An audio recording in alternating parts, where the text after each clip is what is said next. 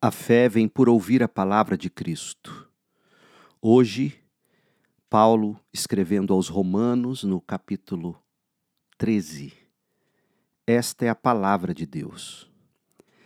Todos devem sujeitar-se às autoridades, pois toda autoridade vem de Deus.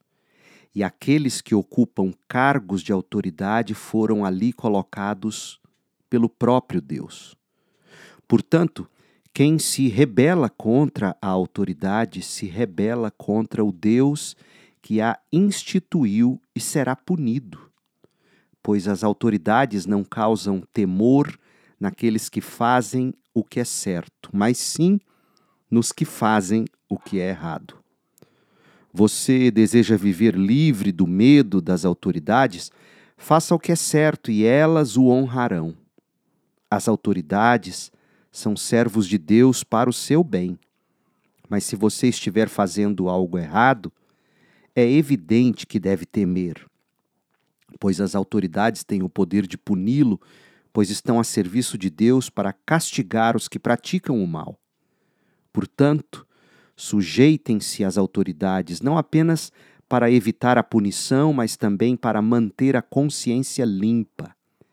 É por esse motivo também que vocês pagam impostos, pois as autoridades estão a serviço de Deus no trabalho que realizam.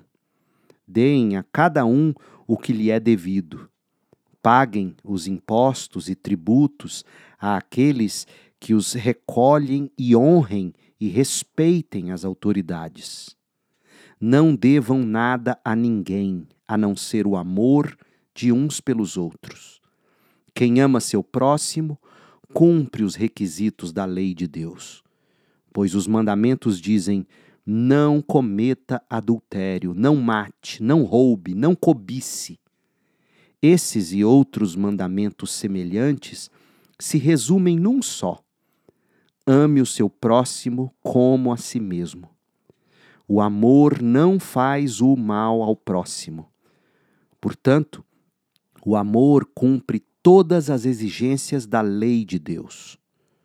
Tudo isso é ainda mais urgente porque vocês sabem como é tarde. O tempo está se esgotando.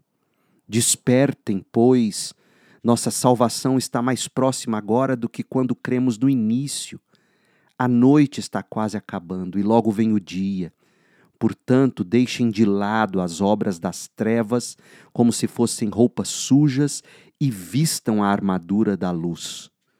Uma vez que pertencemos ao dia, vivamos com decência à vista de todos.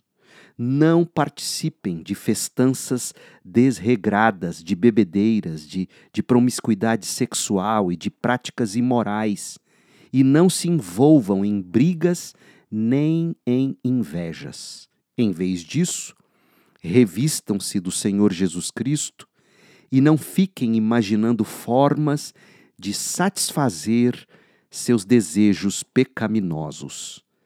Termina aqui a leitura da palavra de Deus. Eu sou o pastor Leandro Peixoto, lendo a Bíblia Sagrada. A versão que acabei de ler foi a nova versão transformadora, a NVT, publicada pela editora Mundo Cristão. Para mais conteúdo bíblico, acesse o site da Segunda Igreja Batista em Goiânia, cibgoiania.org. E o nosso canal no YouTube é só buscar Pastor Leandro B. Peixoto. Que a graça de Cristo esteja com você.